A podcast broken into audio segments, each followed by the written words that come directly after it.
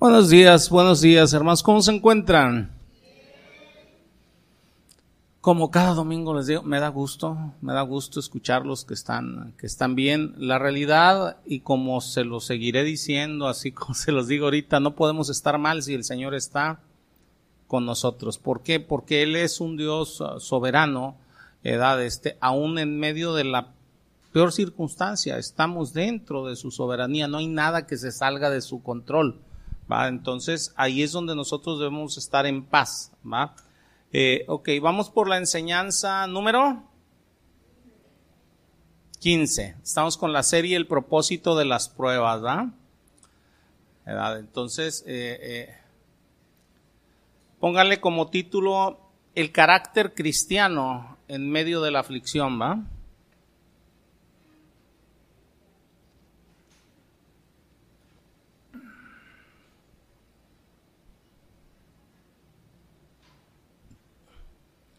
Decía un expositor bíblico por ahí, ah, este, eh, dice, muchos cristianos son como fotografías pobres, sobreexpuestas y reveladas demasiado rápido. Cuando leí esto dije, a ver, a ver cómo está esto. Pero cuando el Señor me puso a analizarlo, es real si han visto una fotografía pobre, o sea, si era antes tomada por medio de los negativos, va, este, no, no, no, no se acuerdan, o sea, no, no se distinguía bien. Si es ahorita una fotografía pobre, tomada con el celular, luego se ve así como si estuviera en movimiento, como que está sobrepuesta. Por si, si ves una mano, ves como si estuviera sobrepuesta una mano sobre otra y eso, va, este. Eh, ¿Por qué decía esto este expositor bíblico? Decía, este, muchos cristianos dicen han aprendido mucho de la palabra de Dios. Han aprendido mucho, pero ¿cómo ha influido la palabra de Dios en sus vidas?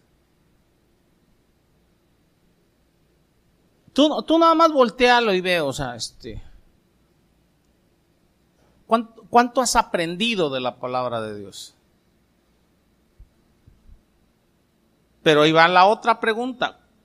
¿Cuánto ha influido la palabra en tu vida? La realidad es que para muchos cristianos nada más les entra por aquí y les sale por acá. O sea, son oidores olvidadizos de la, de la palabra, lo leen, lo escuchan, pero simplemente no lo ponen por, por obra.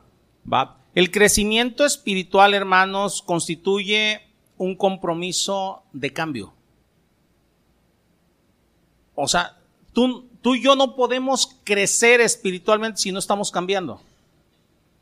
El cambio debe de ser constante, constante, constante. Yo se los he dicho no uno un montón de veces a ustedes. Si el día de ayer sigo siendo el mismo, más bien si el día de hoy sigo siendo el mismo que el día de ayer, pues estoy perdiendo miserablemente mi tiempo. ¿Por qué? Porque yo a diario que leo la palabra el Señor me muestra cosas que debo de mejorar, cosas que debo de cambiar, cosas que debo de tratar en mi vida. Bueno, eso lo hace conmigo, no sé contigo, pero me imagino que es lo mismo.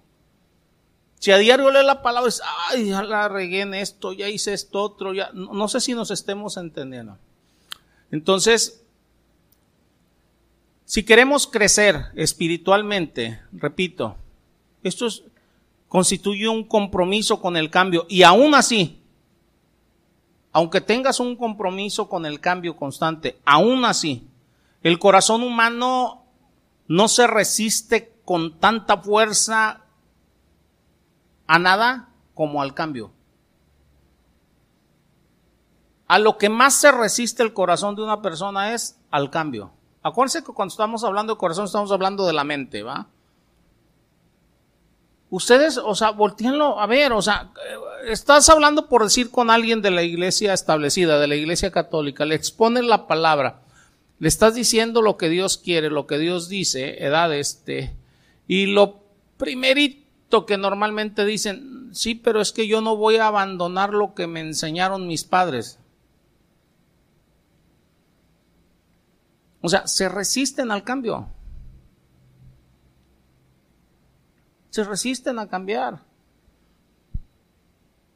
O sea, aquí en, la iglesia llegan hermanos de diferentes iglesias y todos se les exponen las cosas y muchos, o sea, se resisten a cambiar. A mí han llegado y me han dicho, oye, pero es que allá donde estaba, allá. No te resistas al cambio. Al cambio conforme a la palabra. No sé si nos estemos entendiendo. No a cambiar por cambiar, no, no. Es un cambio conforme a la palabra. Conforme la palabra no, no, no lo va mostrando. Ahí es donde hay crecimiento espiritual. Hay gente que me dice, ¿cómo sé que tengo crecimiento espiritual? ¿Cuánto has cambiado conforme a la palabra? ¿No has cambiado mucho? ¿Has cambiado muy poco? Tu crecimiento espiritual ha sido muy poco.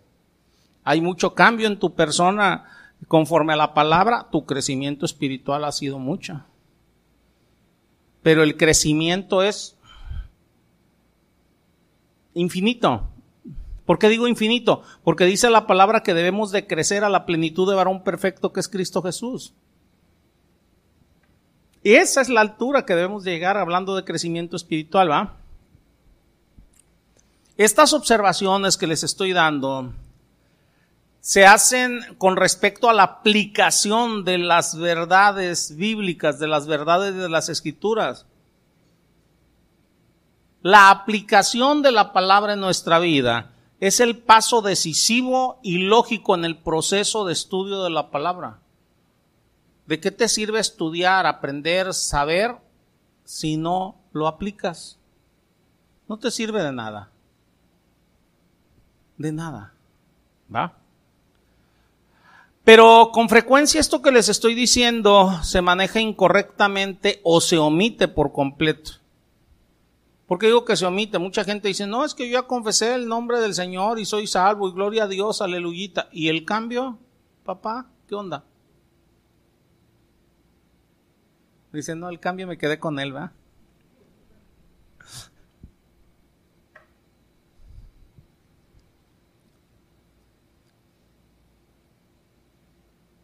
Espero, hermanos, que no descuidemos ni evitemos la aplicación de lo que hemos aprendido referente a este estudio que hemos estado llevando sobre el propósito de las pruebas. El propósito de las pruebas es un tema muy difícil, hermanos. ¿Por qué digo que es un tema difícil? Porque a nadie le gusta sufrir. A nadie le gusta sufrir. Y déjenme decirles una cosa. Tú y yo nacimos para sufrir. ya se me quedaron viendo medio raro. Ahorita les voy a explicar por qué nacimos para sufrir.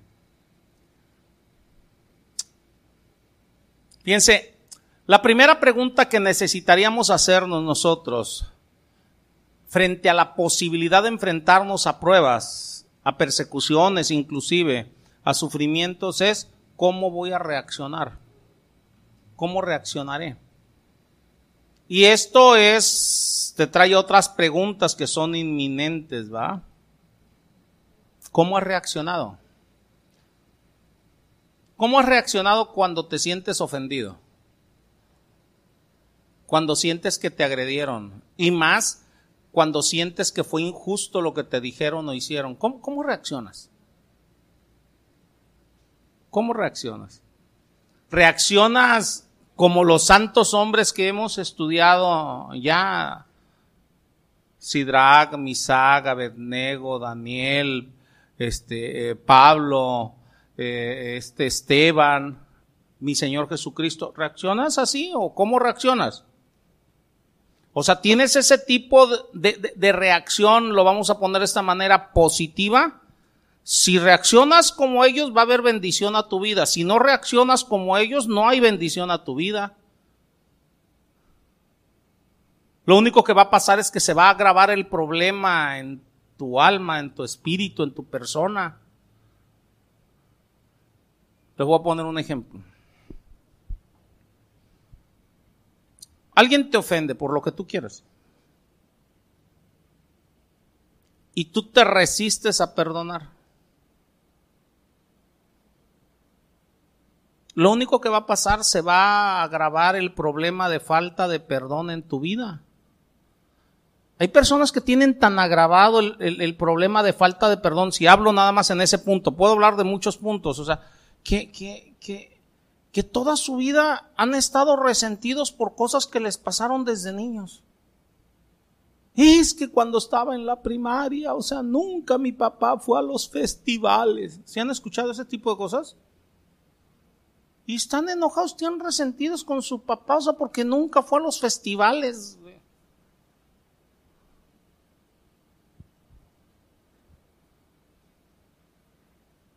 Entonces, mi pregunta es, ¿de quién es el problema? ¿Del papá o del muchacho? Que nunca perdonó a su papá por eso, porque se sintió ofendido.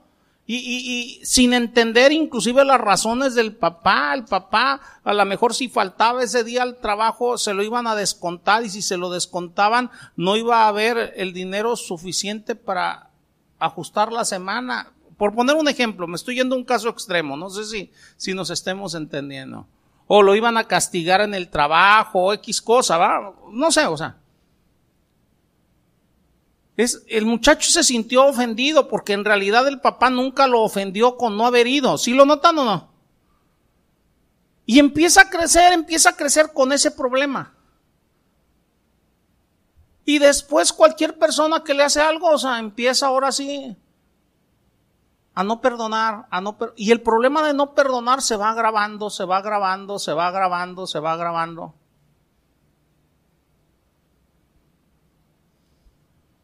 hasta que llega a puntos, o sea, tremendos. Pero mi Señor dice, eh, vean al final del Padre Nuestro en Mateo, ah, dice, porque si no perdonas o no,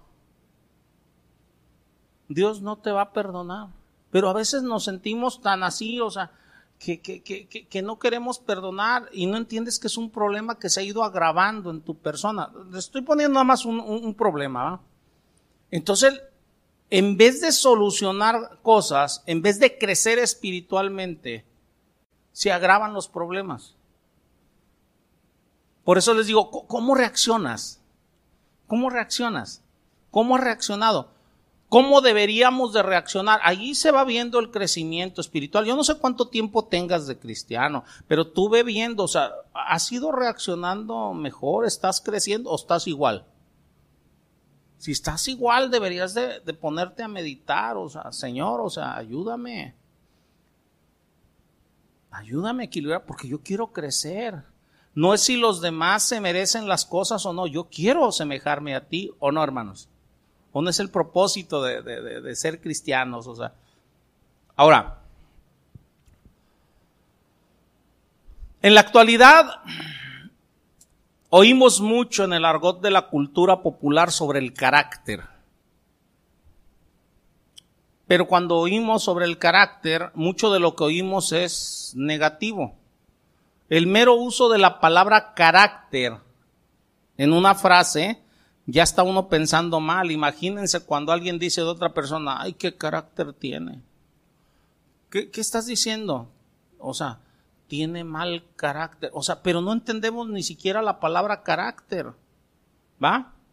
Fíjense, la palabra carácter, según el diccionario de la, de la Real Academia de la Lengua Española, fíjense, la primera definición de carácter es conjunto de rasgos, cualidades o circunstancias que indican la naturaleza propia de una cosa o la manera de pensar y actuar de una persona.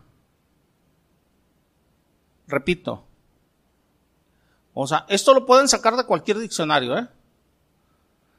Es, carácter es el conjunto de rasgos, cualidades o circunstancias que indican la naturaleza propia de una cosa o la manera de pensar y actuar de una persona.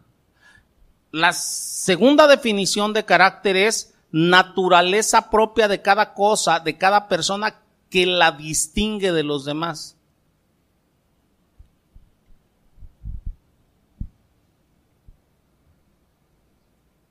Si nosotros somos cristianos, debemos de tener ciertas características que nos distingan de los demás. Y ahí es donde me voy a meter ahorita. O sea, el carácter cristiano, son características propias que debemos de tener los cristianos. Si no las tenemos, algo está fallando. Algo está fallando. Entonces, cuando hablamos de carácter, o sea, estamos hablando de características. No estamos hablando de una persona, o sea, que, que, que, que, habla mal o que se enoja con facilidad o algo. Esa persona tendrá unas características malas. Sí, sí nos estamos hablando, pero una persona, o sea, amable, afable, tiene características buenas, ¿va? Fíjense, la primera carta del apóstol Pedro se centra en el tema del sufrimiento. Si ustedes leen detenidamente la carta, la primera carta de Pedro, se centra en el sufrimiento. Ese es el tema central. ¿Va? En ella presenta este, dos de los cuatro elementos que constituyen una actitud o carácter apropiado frente al sufrimiento. O sea, ¿cómo debemos de comportarnos? ¿Qué características debemos de tener frente al sufrimiento? ¿Cómo debemos de responder, válgame, al sufrimiento? ¿Va?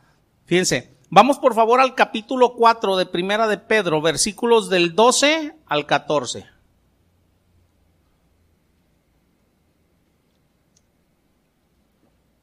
El día de hoy nos vamos a estar regresando constantemente a, a diferentes puntos de estos dos versículos, ¿eh?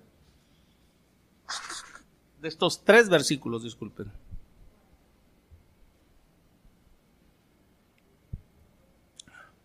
¿Ya lo tienen, hermanos? Dice, amados, no os sorprendáis del fuego de prueba que os ha sobrevenido como si alguna cosa extraña os aconteciese, sino gozaos por cuanto sois participantes de los padecimientos de Cristo, para que también en la revelación de su gloria os gocéis con gran alegría. Si sois vituperados por el nombre de Cristo, sois bienaventurados, porque el glorioso Espíritu de Dios reposa sobre vosotros.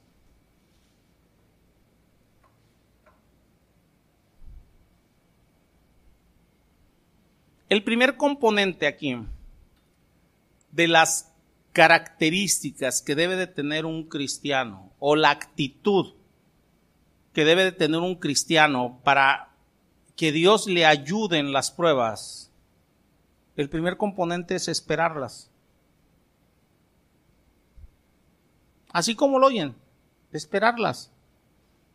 ¿Debemos de esperar las pruebas? Sí. ¿Debemos de esperar dolor? Sí. Hace rato les comenté, fuimos nacidos para padecer. Dieron ustedes, ¿cómo me puedes garantizar eso? Facilito. Tú naciste y yo nací siendo un pecador caído, en un mundo caído, con lleno de pecadores caídos, ¿sí o no?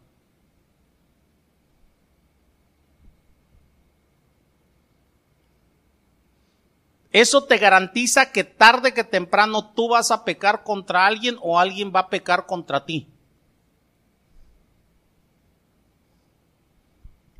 Véanlo nada más en la familia. Tarde que temprano tus hijos van a pecar contra ti, tarde que temprano tú vas a pecar contra tus hijos, o sea, los vas a lastimar por causa del pecado. O sea, tarde que temprano en la iglesia, o sea, un hermano va a pecar contra ti, o sea, tú vas a pecar en contra de alguno, o sea, tarde que temprano en la familia, o sea, con tus hermanos en la carne, o sea, si le puedo ir alargando esto con tus vecinos, o sea, si tus vecinos son, son personas, o sea, eh, no cristianas, empezando desde ahí, o sea, ¿qué es lo que puedes esperar de ellos? Si entre los cristianos esperamos eso o no.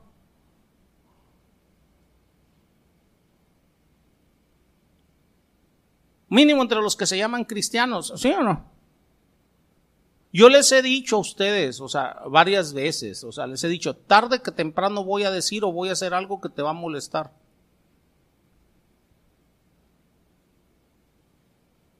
¿Por qué? O sea, por el simple hecho, o sea, de que somos seres humanos propensos al pecado. Si nos entendemos, y como seres humanos somos propensos inclusive a ofendernos fácilmente.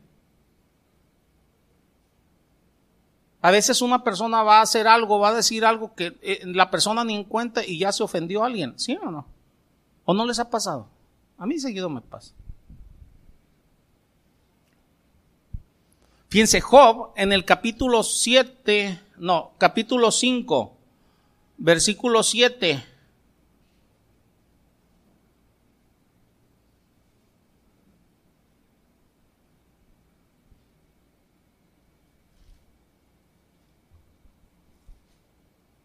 ¿Ya lo tienen? Job 5, versículo 7 dice, pero como las chispas se levantan para volar por el aire, ¿sí es ese o no? Dice, así el hombre nace para qué? ¿Para qué nacimos? Cuando yo leí por primera vez esto, dije, ¿cómo que nacimos para la aflicción? ¿Por qué? O sea, y el Señor me llevó ineludiblemente a la respuesta que les di hace rato. Porque nacimos siendo pecadores caídos en un mundo caído y vivimos con pecadores caídos, ¿sí o no? ¿O alguien vive en el paraíso terrenal? Por eso es que nosotros anhelamos la venida de Cristo. Cuando venga mi Señor Jesucristo, entonces Él va a obrar realmente con justicia. Por eso anhelamos el reino de, los cielos, por eso anhelamos la Jerusalén celestial. Allá es donde nos garantiza la palabra que no va a haber más llanto, no va a haber más dolor, no va a haber más muerte, ¿sí o no? Pero es allá donde tenemos garantizado eso, no aquí. Aquí tenemos garantizada la aflicción. Mi Señor Jesucristo dice, mi Señor Jesucristo dice, en este mundo tendréis qué? Él no lo garantiza, tendréis aflicción. Pero luego nos dice, pero ánimo, yo he vencido al mundo. O sea, ¿qué te está diciendo? Pero ánimo, si eres de los míos, vas a vencer sobre la aflicción. Lo que nos garantiza es que vamos a vencer si le pertenecemos a Él en la aflicción. No nos dice que no vayamos a tener aflicción. ¿Sí se están dando cuenta o no? Entonces, si nos regresamos a la epístola de Pedro, en el contexto de la epístola, Pedro hace una referencia más específica a la persecución y lo inevitable que es cuando una persona realmente se entrega al Señor. Pero aún así él está planteando que debemos de esperar las pruebas, debemos de esperar las pruebas.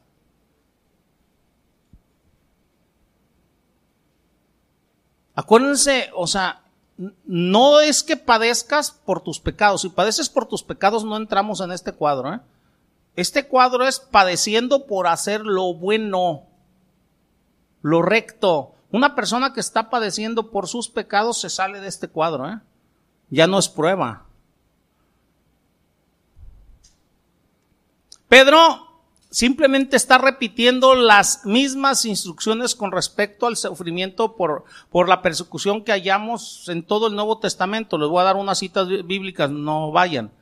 El que quiera anotarse, anótela. Juan capítulo 15 y 16.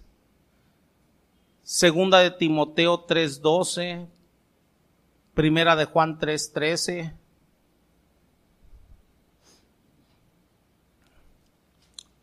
Las palabras, hermanos, y las acciones de los creyentes, de un verdadero creyente, de un verdadero cristiano, fíjense bien, palabras y acciones testifican en contra de un mundo impío.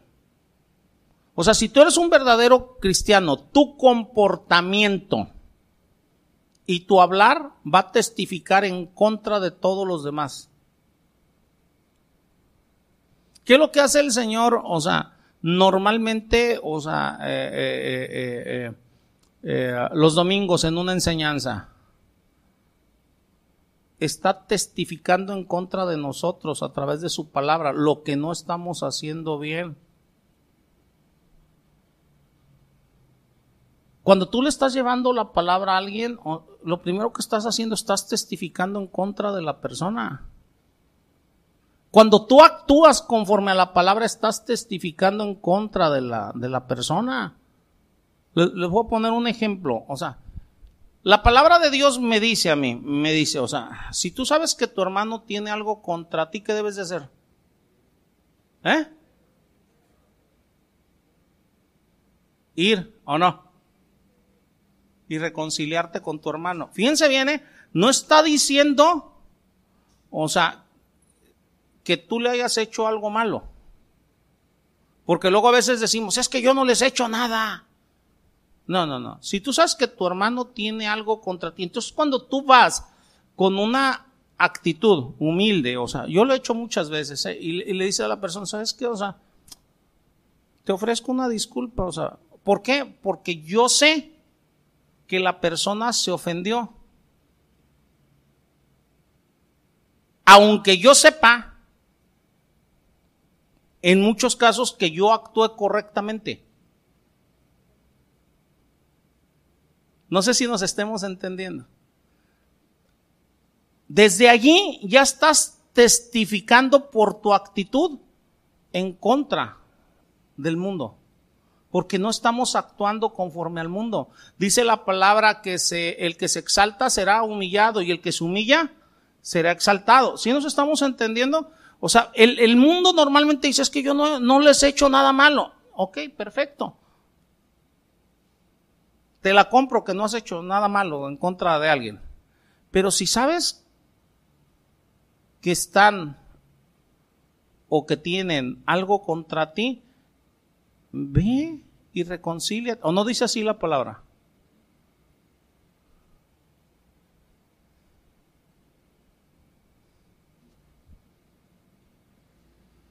Si se están dando cuenta o no? Cómo nuestras actitudes testifican.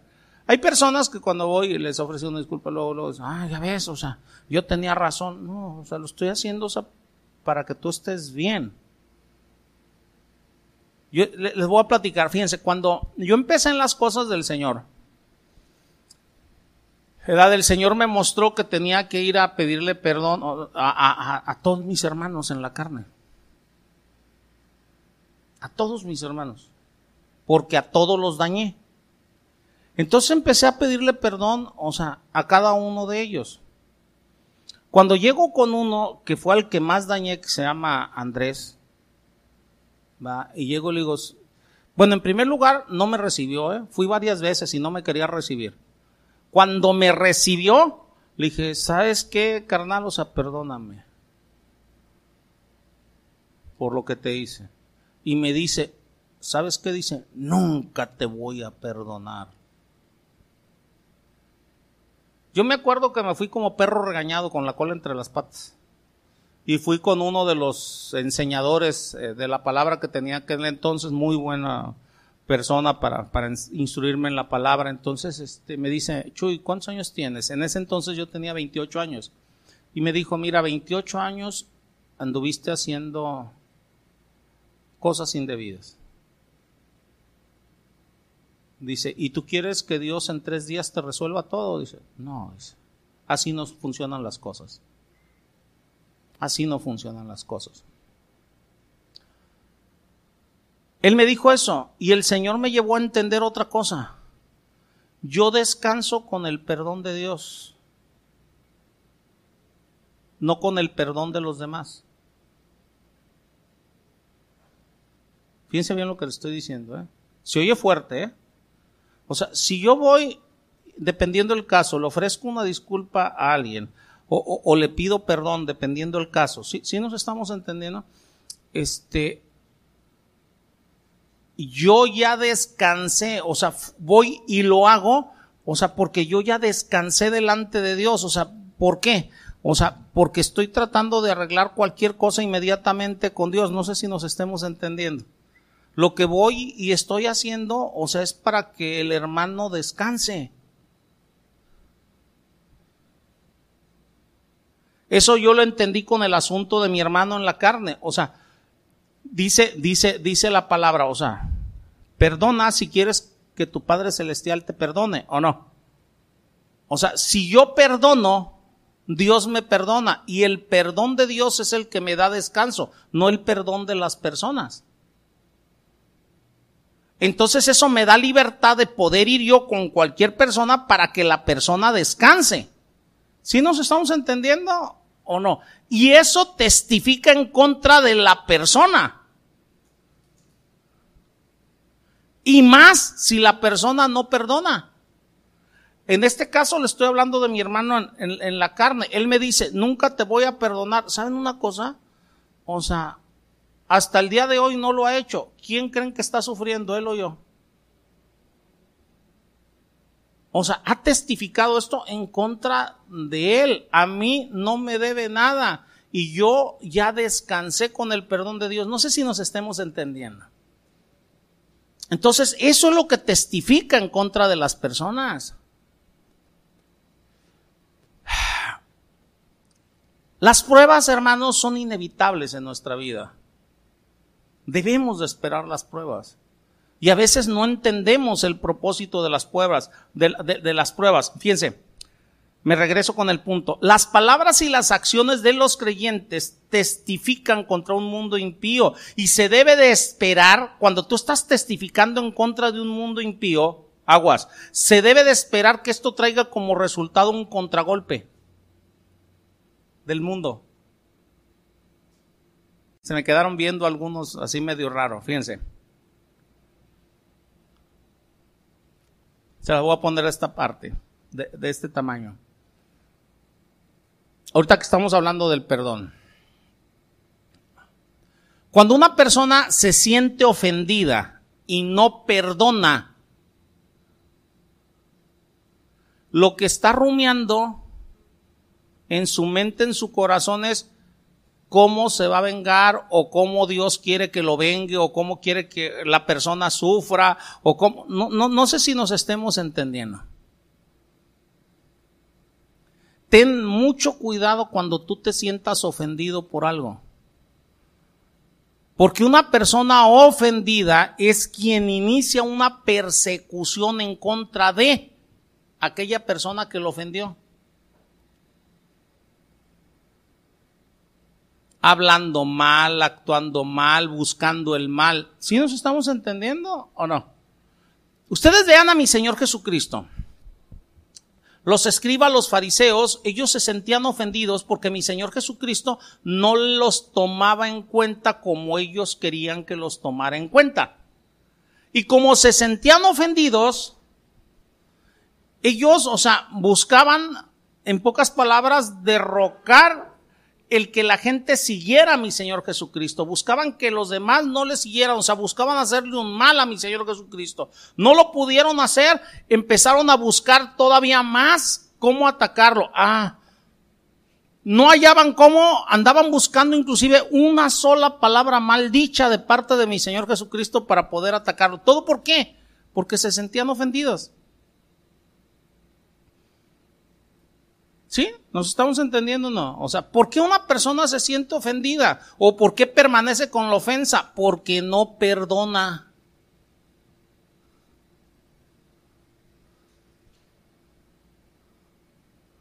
O sea, es un corazón que no ha aprendido a perdonar. Una persona que aprende a perdonar, cuando tú perdonas, o sea, se va la ofensa. ¿Se acuerdan de Esteban? Lo estaban apedreando, ¿sí o no? ¿Y qué, es lo que hizo Esteban? Padre, perdónalos. O sea, Esteban no se sentía ofendido porque lo estaban apedreando. ¿Era injusto que lo estaban apedreando? Sí. Pero él no se sentía ofendido por ello. Y el no sentirse ofendido por ello, no nada más, o sea, permitía que él perdonara, sino que pudiera rogar realmente por ellos. Padre, perdónales. No saben lo que hacen, repitiendo las mismas palabras de mi Señor Jesucristo.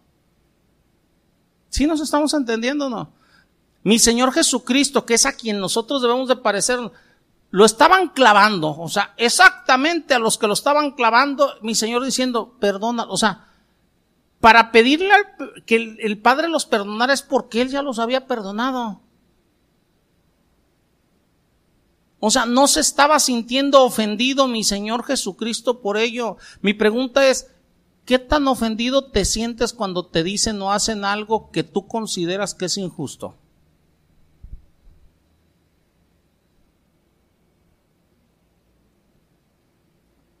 Ten cuidado cuando te sientes ofendido, porque si te sientes ofendido, puedes iniciar una persecución en contra de alguien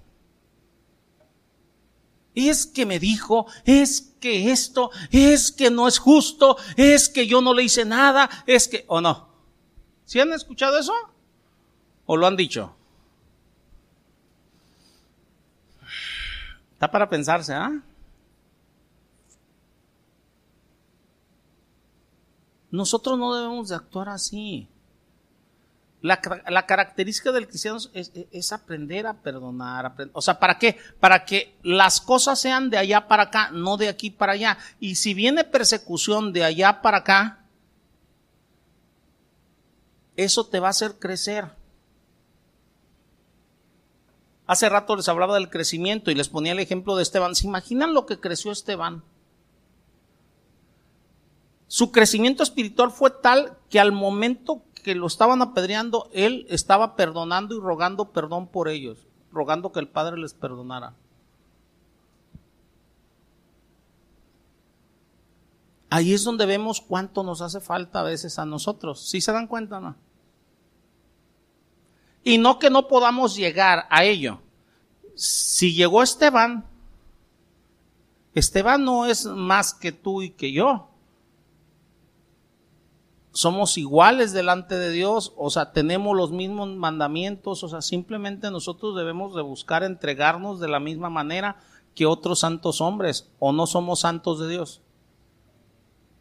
¿Sí se están dando cuenta o no? Entonces, aunque estos versículos de Primera de Pedro están centrados en la persecución que proviene de nuestra fe, e identificación con Jesucristo, el uso que Pedro hace de la expresión el fuego de prueba en primera de Pedro 4:12 podría referirse a cualquier tipo de problema. A cualquier tipo de problema. Fíjense, tanto en el Antiguo Testamento como en el Nuevo Testamento, la palabra traducida como fuego se utiliza para denotar un horno. Si nos vamos desde el Antiguo Testamento, se refiere a un horno de fundición donde se está fundiendo un metal para purgarlo, para limpiarlo, para, purificarlo de elementos foráneos. Fíjense, vamos al Salmo 66, versículo 10, por favor. Fíjense, lo importantes que son las pruebas en nuestra vida, no las rechaces. Rechaza las que son por tu pecado, las aflicciones que son por tu pecado. Simplemente las que no sean por tu pecado, dale gracias a Dios. Y, las otras, pues, o sea, rectifiquemos. Si nos estamos entendiendo, ¿no? ¿Ya están en el Salmo 66, versículo 10?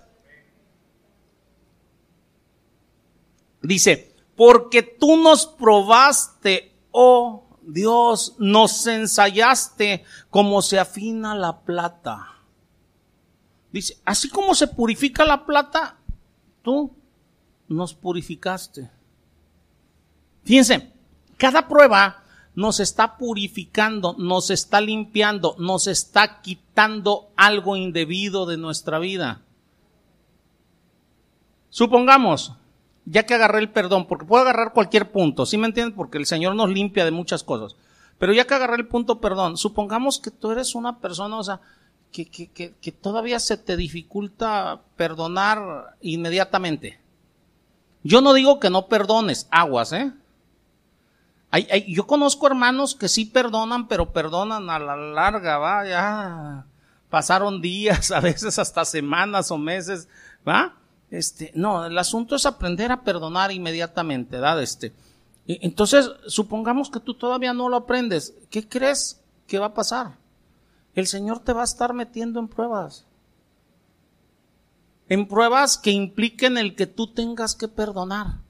En pocas palabras, va a permitir que se te ofenda de una manera, que se te ofenda de otra, que se te ofenda de otra, que se te ofenda de otra, hasta que aprendas a perdonar. ¿Qué es lo que está haciendo? Nos está quitando la impureza de la falta de perdón. Está tratando con nosotros. Cada vez que viene una prueba, o sea, repito, las pruebas son aquellas en las cuales no está implicando un pecado o, no, o, o, hay dolor, pero no por tu pecado. Si nos estamos entendiendo. Entonces, o sea, tú voltea y ve. O sea, ¿cuántas cosas de esas te pueden haber pasado en tu vida? O sea, y debes de entender que hay un propósito para ello. En este caso, o sea, es limpiarnos.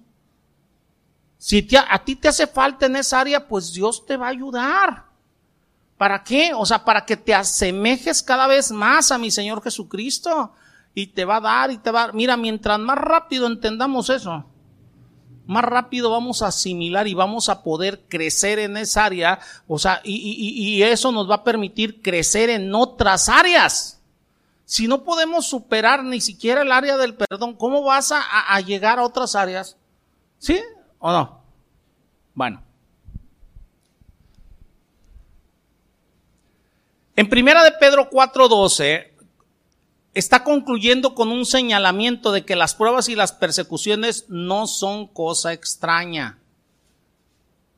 Este, este punto es muy interesante, ¿eh? porque a veces creemos que lo que nos está pasando es algo fuera de lo común y que nada más a nosotros nos pasa. No es así. No es así. Fíjense, en, en, Primera de Corintios 10:13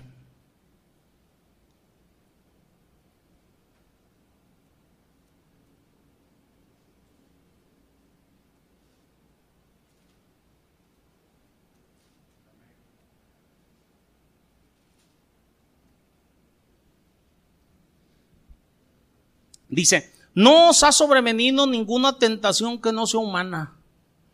Dice, pero fiel es Dios que no os dejará ser tentados más de lo que podáis resistir, sino que dará también juntamente con la tentación la salida para que lo podáis soportar. ¿Sí se están dando cuenta o no? Nadie puede decir, no, es que ya no lo aguanté, ya no es... No. Te dejaste vencer. No es que no hayas podido. ¿Va? En esencia, Pedro está diciendo que no nos debería de sorprender los sufrimientos, las pruebas. No deben de sorprendernos como si nos estuvieran pasando por casualidad, como si fuera algo extraño. Fíjense bien, hermanos, la persecución, la aflicción, el sufrimiento son parte de las cosas que debemos de esperar en la vida en la vida cristiana. Muchos a mí me han dicho, pero es que yo me hice cristiano porque ya no quería nada de dolor. No, espérate, debes de esperarlo. Pero ahora no por pecado. Antes tus sufrimientos eran por pecado, ahora no por pecado. Ahora son para que puedas crecer, para que Dios te purifique, te limpie, te lleve a crecer a la plenitud de varón perfecto que es Cristo Jesús. Para nosotros los cristianos son comunes y son fundamentales para hacernos crecer, para llevarnos a ser cristianos obedientes, fieles.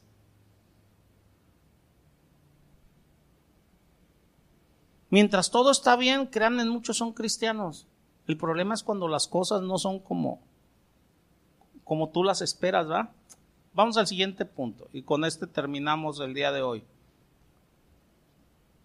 Un segundo elemento que Pedro quiere que tengamos en nuestro carácter, bueno, el Espíritu Santo a través del escrito de Pedro, es la actitud hacia los sufrimientos, es regocijarnos en los sufrimientos. Ya lo estuvimos viendo brevemente con Pablo. ¿Se acuerdan cuando hablamos de regocijaos? Siempre regocijaos. Ok. Ahorita vamos a meternos un poquito más profundo en ello. Esto nos recuerda las palabras de mi Señor Jesucristo en las bienaventuranzas. Fíjense, vamos a Mateo 5, versículo 11 y 12.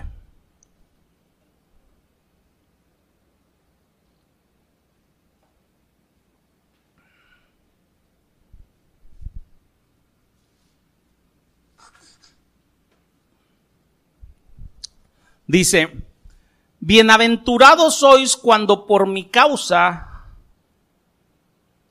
os vituperen y os persigan y digan toda clase de mal contra vosotros, mintiendo.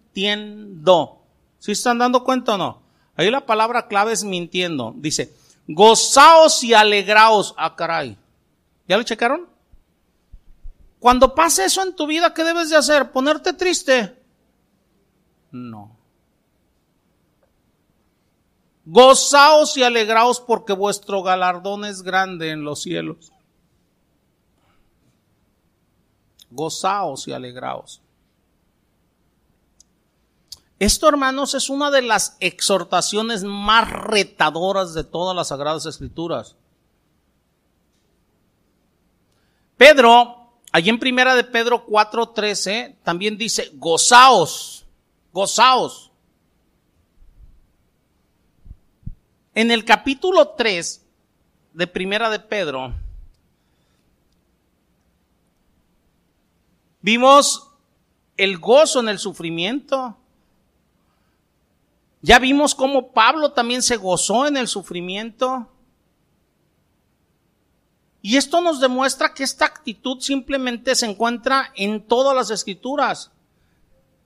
El gozarte en el sufrimiento es una actitud difícil de evadir si queremos ser diligentes en todo lo que nos guíe el Espíritu Santo. ¿Quieres ser diligente? No puedes evadir el gozarte en el sufrimiento. Fíjense, esto tiene sentido, el gozarnos, por la providencia de Dios, ya vimos la providencia la semana pasada, creo, ¿verdad? Y por el propósito soberano y misericordioso de Dios en nuestro sufrimiento. Porque ya vimos la semana pasada que aún el peor de nuestros sufrimientos está obrando para nuestro bien. Todo obra para bien para aquellos que aman a Dios. Ok. Nada más quiero puntualizar un, punto de esto. Martin Joy Jones, un expositor bíblico, él nos ayuda en uno de sus escritos a distinguir cuidadosamente lo que se quiere decir con el concepto de gozarse o regocijarse en el sufrimiento. Fíjense, dice Martin Joy Jones, dice, ¿por qué el cristiano se ha de regocijar así? Dice, cuando se enfrenta a la persecución y cómo es posible que lo haga. Aquí es donde llegamos al meollo del asunto. Obviamente el cristiano no se debe de regocijar por el mero hecho de la persecución. Aguas con esto. Esto es algo que siempre se tiene que lamentar, dice Martin Joy Jones. Y les voy a decir por qué lo dice Martin Joy Jones. Que la persecución por sí misma se tiene que lamentar. No es regocijarte por el mero hecho de regocijarte. Te debes de regocijar por las ramificaciones que trae. Martin Joyce dice, no regocijarnos por regocijarnos, ¿por qué? Porque una de dos, o te estás volviendo masoquista o no estás entendiendo que alguien va a sufrir cuando se te está persiguiendo. Les voy a poner un ejemplo. Para que mi Señor Jesucristo fuera traicionado, ¿qué tuvo que haber? Un traidor. ¿Y ese traidor cómo le fue? La misma palabra dice, más le valdría no haber nacido. ¿Sí se están dando cuenta o no? Entonces, cuando tú estás recibiendo un trato injusto, persecución, si nos estamos entendiendo, alguien en su maldad, llámese o no cristiano, o sea, tuvo que haberte dado ese trato injusto. Y él va, ahora sí, a recibir una retribución justa a su extravío. Entonces, para que tú puedas ahora sí recibir persecución, tribulación, angustia, alguien te la tuvo que haber producido y hay de aquel que la produjo. Por eso no podemos regocijarnos por el puro hecho de la persecución. No sé si nos estemos entendiendo, porque le va a traer mal a otras personas. La palabra me dice muy claramente, bienaventurado eres cuando te persigan, cuando hablen mal de vosotros mintiendo. Eso quiere decir que alguien tuvo que mentir sobre ti y hablar mal sobre ti para que pueda venir una bendición sobre ti. Si nos estamos entendiendo, entonces Nosotros debemos entender eso y rogarle al Señor por esas personas, que tenga misericordia por ellos. Les voy a poner el ejemplo de mi Señor Jesucristo. Mi Señor Jesucristo lo que estaba haciendo con los que lo estaban clavando es, Padre, perdónalos. ¿Sí se están dando cuenta que rogaba por ellos? Eso es entender que alguien va a pagar por tu bendición también. Bienaventurado eres cuando hablen mal de ti mintiendo. Alguien tuvo que hablar mal de ti, ¿o no? Y esa persona no le va a ir muy bien. Como a ti no te va a ir muy bien si lo haces con otras personas. Entonces a esto es a lo que se refiere Martin Joy Jones. Dice, sí, el regocijo es por las ramificaciones que vienen. Dice, el cristiano siempre debe de, de, de, lamentar su persecución por el mal que le va a traer a otras personas y ahí es donde debe de rogar, aunque sepa que esa persecución debe de traer bendición. La bendición es la que debe de llevarlo a gozarse, no en sí la, la, persecución por sí misma. Si nos estamos entendiendo, hay un punto para lamentarse y hay un punto para gozarse, ¿va? Entonces,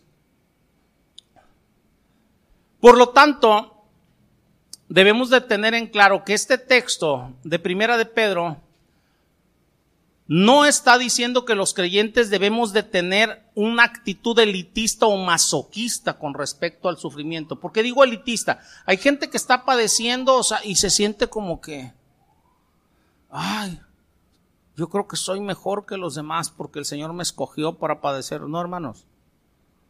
Todos somos exactamente iguales. ¿Qué dice el texto de Pedro?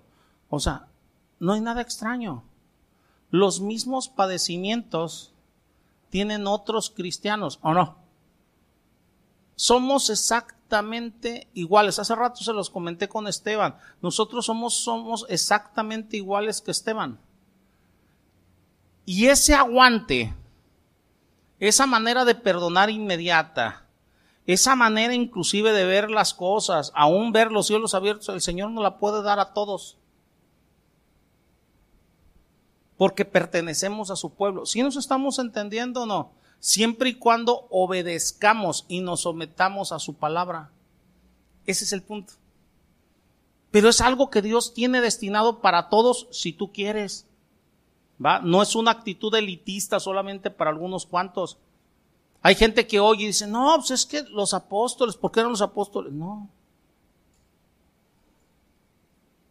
Pertenecen al pueblo de los santos y nosotros deberíamos de aspirar de igual manera. Hace años, hablando precisamente sobre dolor, sobre sufrimiento, sobre persecuciones, hablando yo con mis hijos, Moisés y Uriel estaban pequeños, edad, este, eh, eh, yo les decía, ojalá y el Señor, o sea, eh, me viera digno en algún momento de poder padecer realmente por Él. O sea, entonces, este, me acuerdo que uno de mis hijos dice, yo también quiero, ¿verdad? Este, yo le dije, amén. O sea, ¿por qué? Porque no es para unos cuantos. Pero en esa manera debes de buscar entregarte, ser de Él. ¿Sí nos estamos entendiendo o no? Pero entendiendo también, o sea, que debe de haber ciertas actitudes, ciertas características en tu persona, que es lo que estamos buscando. ¿va? La frase ahí en, Pedro 4:13 dice, por cuanto sois participantes de los padecimientos de Cristo. Esa es una de las ramificaciones que les, que les dije por las cuales debemos de gozarnos. Gozarnos, ¿por qué? Porque el Señor nos está permitiendo de una manera muy pequeñita, si es que en realidad has pasado por padecimientos, o sea, injustos, o sea, el gozarte con ese tipo de padecimientos a semejanza de Él. Todo el trato que recibió mi Señor Jesucristo fue injusto, ¿sí o no? Entonces dice, por cuanto sois participantes de los padecimientos de Cristo, esto quiere decir que somos privilegiados en ese sentido, no elitistas, privilegiados. Cuando se nos persigue por la justicia, por, por haber pecado, o sea, cuando estamos padeciendo por nuestros pecados, eso no tiene nada de extraordinario. cuando es por hacer lo bueno, por guardar la palabra, por llevar la palabra, por confrontar a otros con la palabra, eso sí es bueno. Esto, hermanos, no quiere decir que padezcamos los sufrimientos expiatorios de Cristo, le repito, simplemente es gozarnos un poquito de los padecimientos injustos que recibió mi Señor Jesucristo.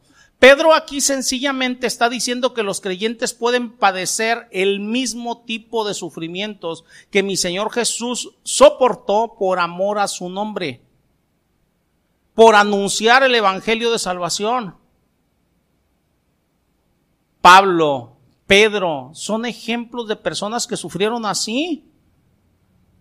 Si ustedes ven la historia, Pedro fue crucificado como mi Señor Jesucristo. Y Pedro dijo, no soy digno de ser crucificado de la misma manera. Y él pidió ser crucificado boca abajo. Eso me marca la historia. Pero murió crucificado. Dios le dio la gracia de morir de la misma manera que Cristo. No de manera expiatoria, no sé si nos entendamos. Estoy hablando crucificado. Crucificado. Aunque mi Señor Jesucristo recibió otro tipo de trato. Entonces, si ustedes ven a, Pablo, Pablo recibió azotes por amor a Cristo, por llevar el Evangelio, por llevar la verdad, por no retractarse de lo que él decía. Estuvo en la cárcel, fue apedreado, fue dado por muerto. Los demás apóstoles aprendieron de Pablo, de Pedro, cómo regocijarse después de sufrir por amor al nombre de Jesús. Para ellos el sufrimiento era un tremendo privilegio. Ahí lo pueden ver en Hechos 5, 40 y 41, cuando Pedro y, Juan, o sea, eh, salieron gozosos después de haber sido azotados, ¿verdad? Dicen que salieron gozosos por haber recibido esa afrenta. Porque Dios los miró dignos de recibir esa afrenta por amor a su nombre. Y les repito, puede ser así también para nosotros si nos acercamos a Él y lo recibimos con la actitud y el carácter apropiado. Fíjense, en Pedro 4:13, Pedro continúa con esto, dándonos aún más incentivo para regocijarnos cuando sobrevenga el sufrimiento. Ahí les va un incentivo tremendo. Dice, para que también la revelación de su gloria, en la revelación de su gloria, os gocéis con gran alegría. ¿Sí lo están leyendo? La revelación de su gloria constituye sencillamente otra forma de referirse a la segunda venida de Cristo. Lo que nos está diciendo es para que en la segunda venida de Cristo os gocéis con gran alegría. ¿Qué me dice la palabra? Me dice que los que padezcamos junto con Él, gobernaremos junto con Él o no. Entonces todos los cristianos deberíamos de anhelar eso. Para gozarnos junto con Él. Allí es donde debemos, o sea, de ver el propósito de las pruebas y que Dios nos vaya purificando, purificando. Y yo qué diera por verlos a todos ustedes gobernando con Cristo Jesús, pero para eso necesitamos estar dispuestos a que el Señor nos esté purificando, nos esté limpiando como la plata, quitando las escorias de nuestra vida, todo aquello que estorbe. ¿Sí nos estamos dando cuenta o no?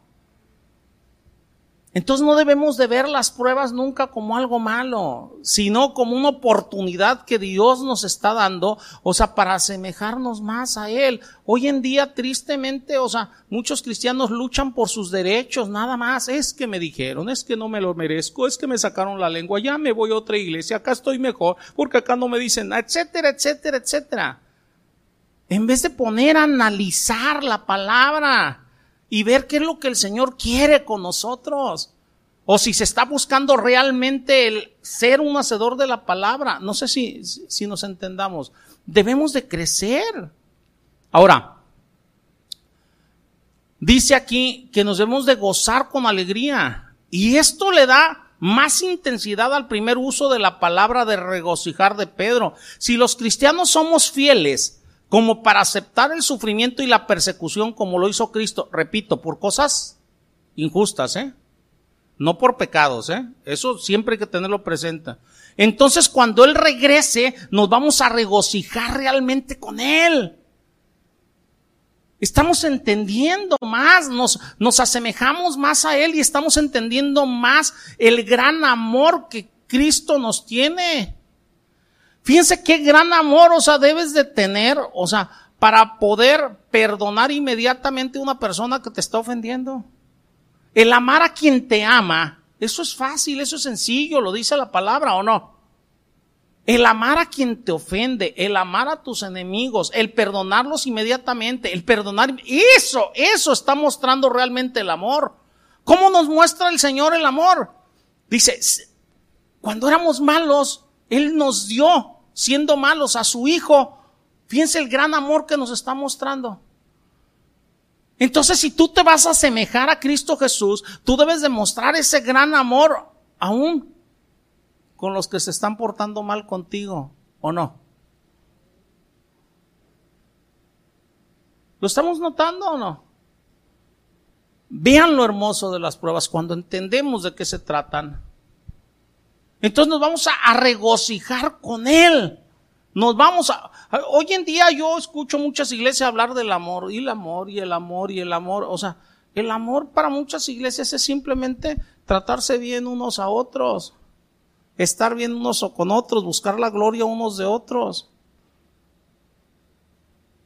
Pero en cuanto se siente alguno ofendido, luego, luego saca las garras y todo. ¿Sí o no? Ese no es el amor. El amor es sufrido, es benigno, no tiene envidia, no guarda rencor. Todo lo cree, todo lo espera, todo lo soporta. Ese es el amor que debe de morar en nosotros. Si Cristo mora en nosotros, es el amor que debe de morar en nosotros. Tenemos una razón más, hermanos, para responder con una actitud o carácter de gozo cuando nos enfrentamos a la persecución. Y esa razón es el Espíritu Santo que reposa sobre nosotros. Así de sencillo. Ahí en primera de Pedro 4:14, así lo dice. Fíjense.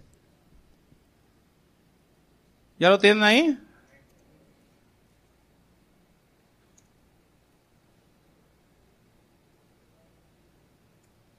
Dice, si sois vituperados por el nombre de Cristo, sois bienaventurados, porque el glorioso Espíritu de Dios reposa sobre vosotros. ¿Sí o no? Ciertamente de parte de ellos es blasfemado, pero por vosotros es glorificado el Espíritu de Dios, o sea, el Espíritu Santo. Ay, hermanos. A primera vista esto parece una declaración de verdad sencilla, pero las palabras de Pedro, inspirados por el Espíritu Santo, son verdaderamente asombrosas, son muy profundas. Primero, la presencia del Espíritu Santo no está relacionada con algún sentimiento vago o subjetivo de bendición. No, no va por ahí. Su presencia es objetiva. ¿Por qué digo, mira, Dios conoce tu interior, mi interior. Él sabe las intenciones que tenemos en nuestros corazones. Él sabe si perdonas en realidad o si estás haciendo las cosas por el bien de los demás en realidad. O sea, ¿sí, nos estamos entendiendo o no? Yo les voy a dar una, o dos enseñanzas sobre el fariseísmo. ¿eh? Mi Señor dijo muy claramente que la levadura de los fariseos, ¿qué es? ¿Se acuerdan?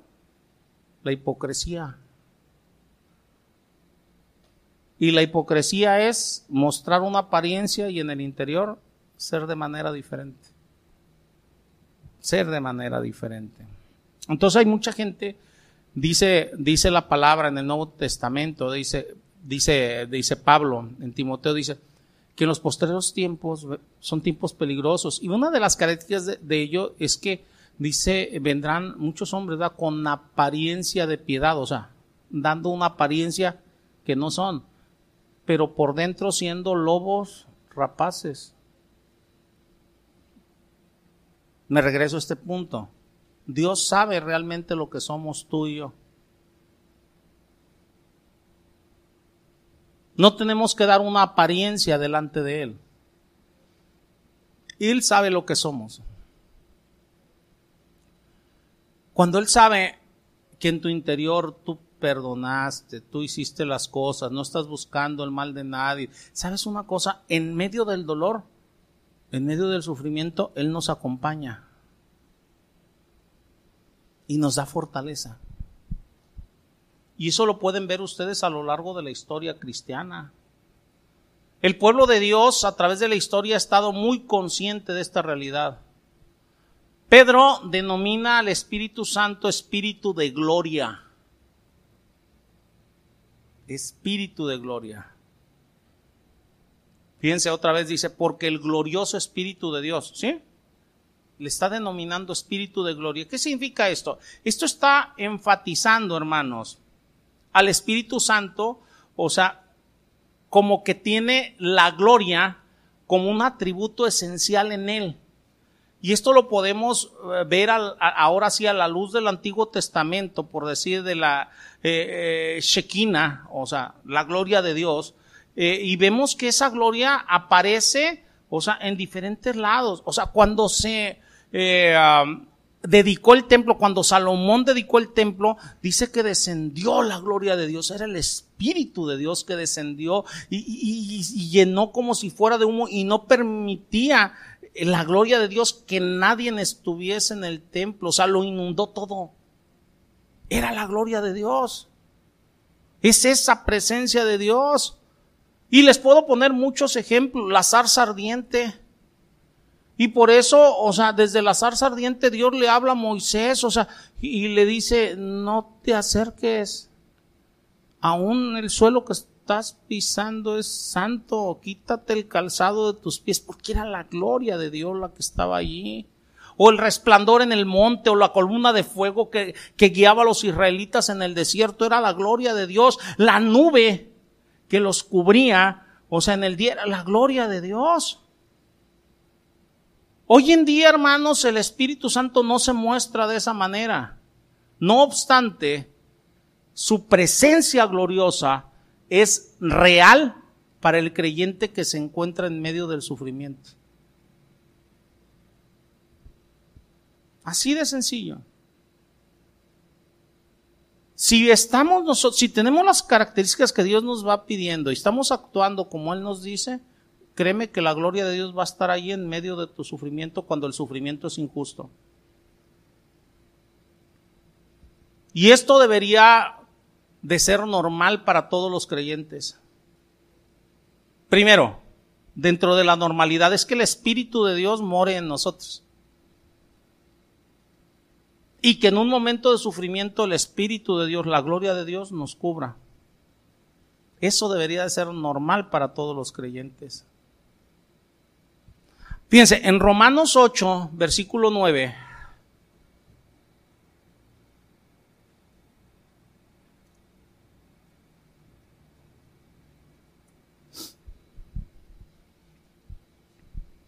Está tremendo este versículo.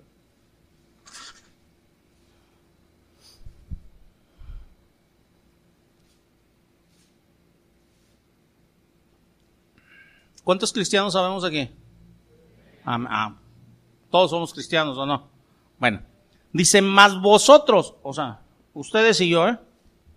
no vivimos según la carne, sino según el Espíritu, o sea, el Espíritu Santo. Si se fijan ahí, Espíritu está con mayúscula, ¿va? Es según el Espíritu Santo. Si es que el Espíritu de Dios mora en nosotros, fíjense bien lo que está diciendo, ¿eh? Si es que el Espíritu de Dios mora en nosotros. Tú deberías de estar seguro de que el Espíritu de Dios mora en ti. Porque si alguno no tiene el Espíritu de Cristo, no es de Él.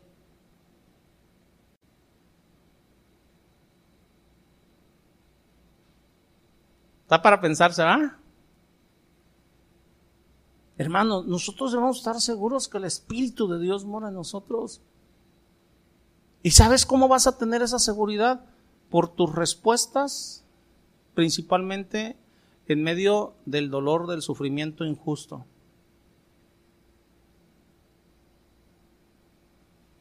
Cuando todo está en orden, cuando todo está en paz, todos somos cristianos. Cuando viene una persecución injusta, ahí es donde ya no todos somos cristianos.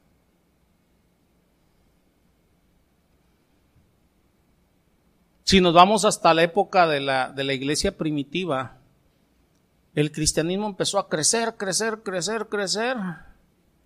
Pero llegó un momento, o sea, que empezó la persecución de los cristianos y el puro hecho de decir que eran cristianos era suficiente para que los mandaran al foso de los leones, para que los embaduraran de brea, o sea, y les prendieran fuego estando vivos y los pusieran como antorchas, o sea, eh, humanas, o sea, si no negaban a Cristo, o sea, eran muertos de diferentes maneras. Entonces ahí se veía quién era o no.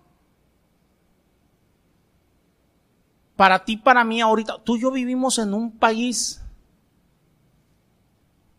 donde no nos matan de esa manera, por lo menos ahorita, no sé si el día de mañana. La mejor manera de comprobar es en tus respuestas en medio del trato, del dolor, del sufrimiento, de las pruebas, de todo aquello que tú consideras injusto. ¿Cómo respondes? Sí, sí nos estamos entendiendo, ¿no? Es que lo que me hizo no es injusto. Perdona. Ahí estás demostrando que eres del Señor. Bendice a los que te maldicen, haz oración por los que te calumnian, ama a tus enemigos, ¿o no?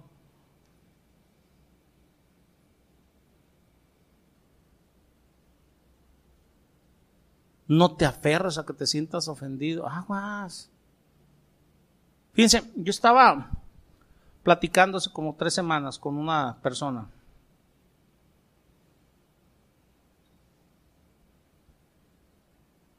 Y, me dice, me dice a mí, dice, pastor, este, es que, este,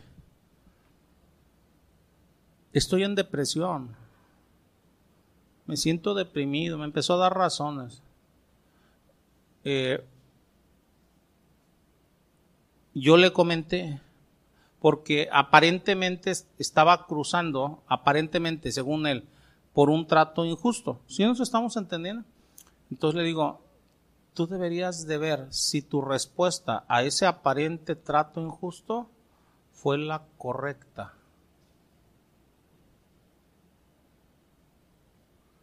Le digo, porque tu puro estado me está mostrando que no actuaste de la manera correcta.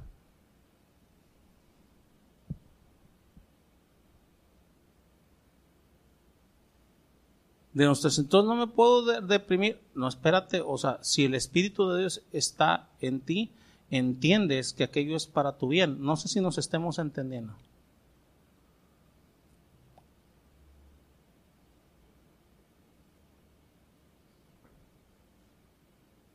Normalmente, ¿quién se deprime? Cuando alguien dice, no, es que todo está mal, nadie me quiere, todos me odian, mejor me como un gusanito. ¿Se acuerdan de la canción?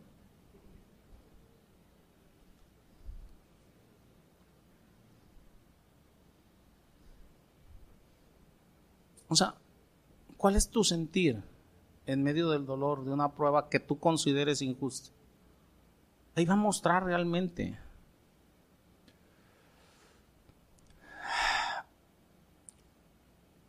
si es que el Espíritu de Dios mora en nosotros. Ahora, una cosa es que mora en nosotros y otra cosa es que llegue y repose en nosotros. El reposo del Espíritu Santo sobre el cristiano es que el Espíritu Santo nos da una gracia especial fuera de lo normal. Lo vimos con Esteban. Esteban recibió en ese momento una gracia especial fuera de lo normal. Cuando lo estaban apedreando, es más, ni las piedras ya estaba volteando a ver. Sí, sí nos estamos entendiendo. Lo estaban apedreando y él estaba enfocado en perdonar y en que Dios perdonara a los que lo estaban agrediendo. Ese era el enfoque de Esteban. Y ese enfoque le permitió ver los cielos abiertos y la gloria de Dios. ¿Sí se dan cuenta o no? Si ustedes se fijan, no hay un solo ay de dolor. Tan así que los demás lo que vieron en su cara, veían el rostro como de un ángel, tranquilo, apacible. ¿Sí, sí nos estamos entendiendo?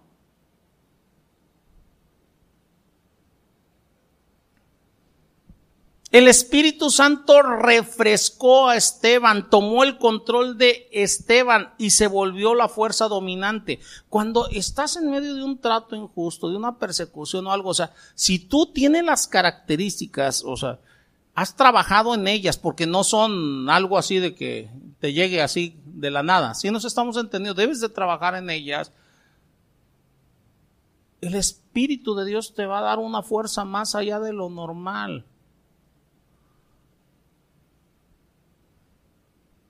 Vean la historia de Esteban, Hechos capítulos 6 y 7. Estas verdades útiles de Primera de Pedro 4, versículo 13 y 14 proporcionan razones vitales para que adoptemos actitudes de regocijo en medio de la persecución, en medio del sufrimiento, en medio de las pruebas. A lo largo de la historia, hermanos, de la historia cristiana, muchos santos han resistido la persecución, han resistido el martirio, han conocido como realidad de las palabras de Pedro. Yo volteo y veo la historia y veo, por decir que Nerón, les recomiendo que lean historia del cristianismo. ¿verdad? Eh, hay, un libro que les recomiendo que lo lea el que pueda. Eh, eh, el de Historia de los Mártires de, de, de es un libro tremendo. O sea, y, cuando yo lo leí por primera vez, este, eh, eh, o leí Historia de los, del cristianismo por primera vez, o sea, me di cuenta, por poner un ejemplo, que, que, que, que algo que hacía enfurecer a Nerón era que no les podía quitar la cara de paz, de tranquilidad a los cristianos que él mataba en el Coliseo romano. Eso me habla que el Espíritu de Dios, la gloria del Espíritu Santo estaba reposando sobre ellos. Y morían abrazados unos a otros, amándose unos a otros, sin estar culpando a Nerón, sin estar este, maldiciendo, sin estar, no sé si nos estemos entendiendo.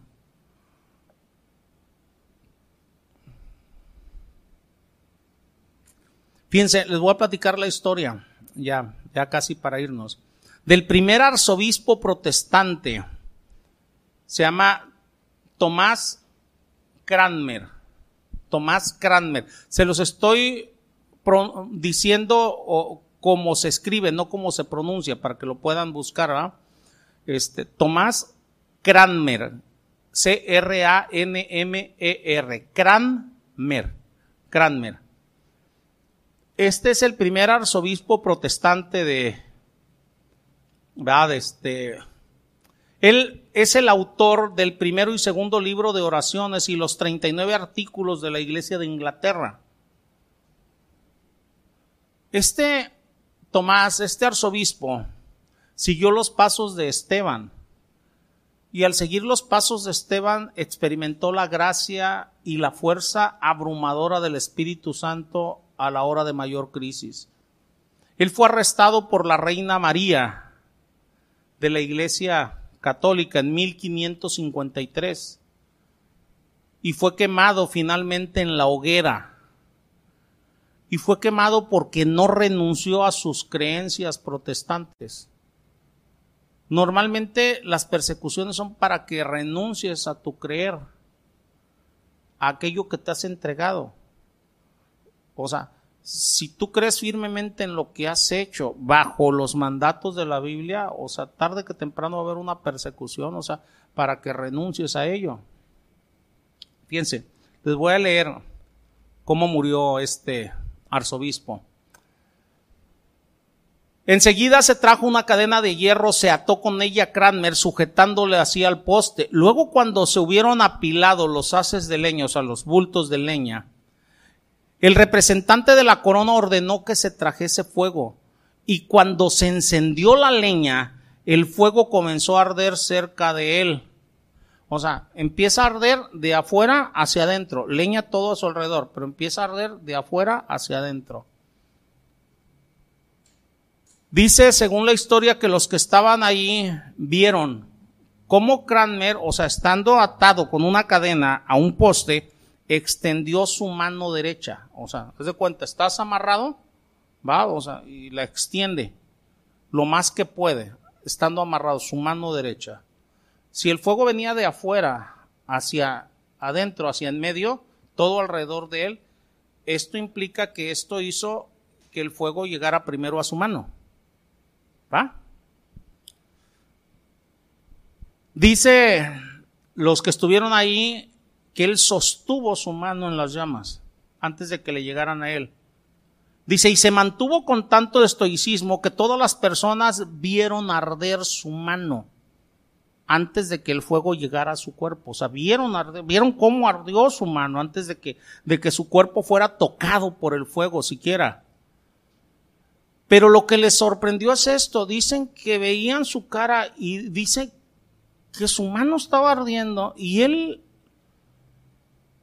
estaba tan paciente y firme en medio de ese tormento extremo que no pronunció palabra alguna en contra de nadie.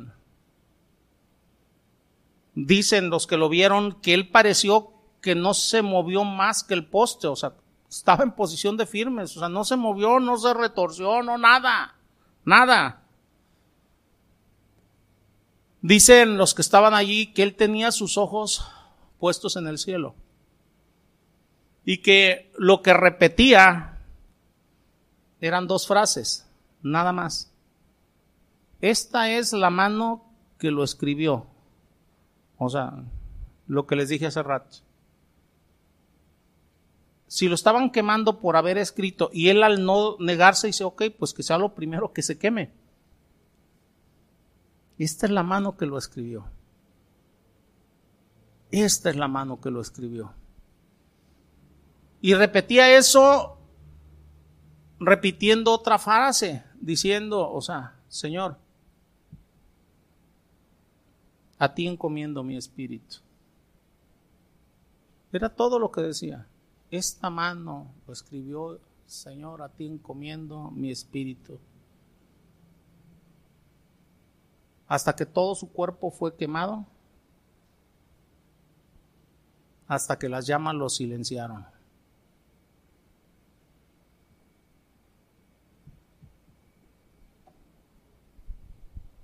Eso lo pueden encontrar, esta historia también en, en el libro de los mártires de Fox.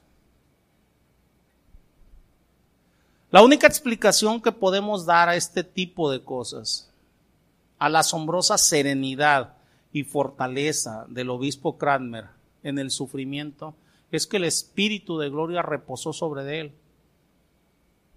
La única explicación que podemos dar a los primeros cristianos que murieron mártires es que el Espíritu de gloria reposó sobre ellos. La única explicación que podemos dar a la actitud de Esteban es que el Espíritu de gloria reposó sobre él. Ahora, ¿todos estos santos hombres tenían más y mejores cosas que nosotros? No. Simplemente creyeron a cada parte, a cada porción de las sagradas escrituras y buscaron ser unos hacedores de las escrituras, no unos oidores olvidadizos de ellas. Con esto empezamos esta enseñanza de qué te sirve escuchar, leer, aprender y no ponerlo por obra. Debemos de buscar a todo lo que nos es posible el hacer lo que dice la palabra. Cuando estás en medio del dolor, del sufrimiento, o sea, aún en esta magnitud y el Espíritu de Dios llega y reposa sobre ti, el Espíritu Santo, su gloria te va a hacer mantener firme, estable, paciente. Créanme que eso se puede experimentar. Yo le ruego a Dios que les permita experimentarlo. Es hermoso. Es hermoso.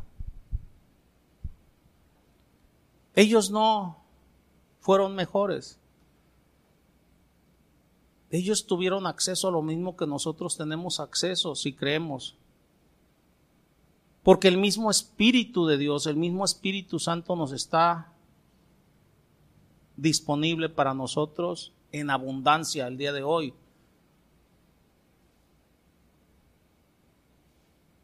Dios es el mismo ayer, hoy y siempre. Desgraciadamente a veces los creyentes de hoy no quieren ser como los creyentes de ayer. Debemos de buscar ser como estos creyentes, estos santos hombres que están dentro de la palabra. Tú y yo tenemos acceso a ese poder que hay en medio del dolor, del sufrimiento, en medio de la persecución, en medio de la tribulación o prueba injusta. Cualquier cosa que podamos soportar de manera injusta, tenemos acceso a ello. Porque si el Espíritu de Dios llega y reposa en ti, Él nos va a dar una gracia que es única para poder soportar y estar. El requisito es que busquemos ser como Él. No andar poniendo pretextos ni trabas. Ay, es es por esto, por aquello. No. Pase lo que pase, suceda lo que suceda, es buscar ser hacedores de la palabra. Amén, hermanos. Aquí le vamos a dejar el día de, de hoy.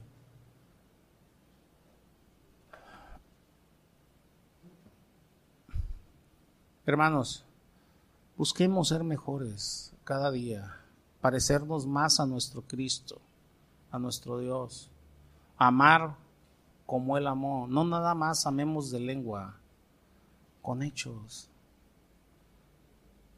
La más grande expresión de amor es amar a aquel que te ofende, al que te agrede, aquel, que dices tú, o sea, está haciendo algo contra mí, no es justo, o sea, todas las cosas injustas que nosotros hemos hecho, que han ofendido a nuestro Dios y Él nos sigue amando para mostrarnos cómo es el verdadero amor.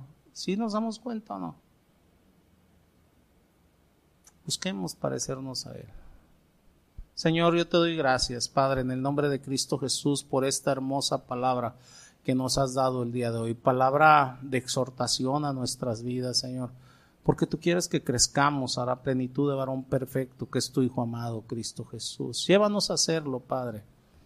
Sabemos, entendemos que tú nos guardas, nos proteges, nos cuidas, pero también entendemos que quieres que crezcamos a tu imagen. Bendito y alabado seas por ello, Padre, y por ello yo te ruego que nos muestres siempre el propósito de las pruebas en nuestra vida, para no quejarnos, Señor, para amarte, Señor, para darte gracias, viendo que todo lo que tú permites en tu providencia, Señor, en tu soberanía es para nuestro bien. Esto nos hace entender, Señor, que tu palabra es verdad en todo momento y que todo obra para bien si nosotros te amamos. Bendito y alabado seas por ello, Padre, en el nombre de Cristo Jesús. Amén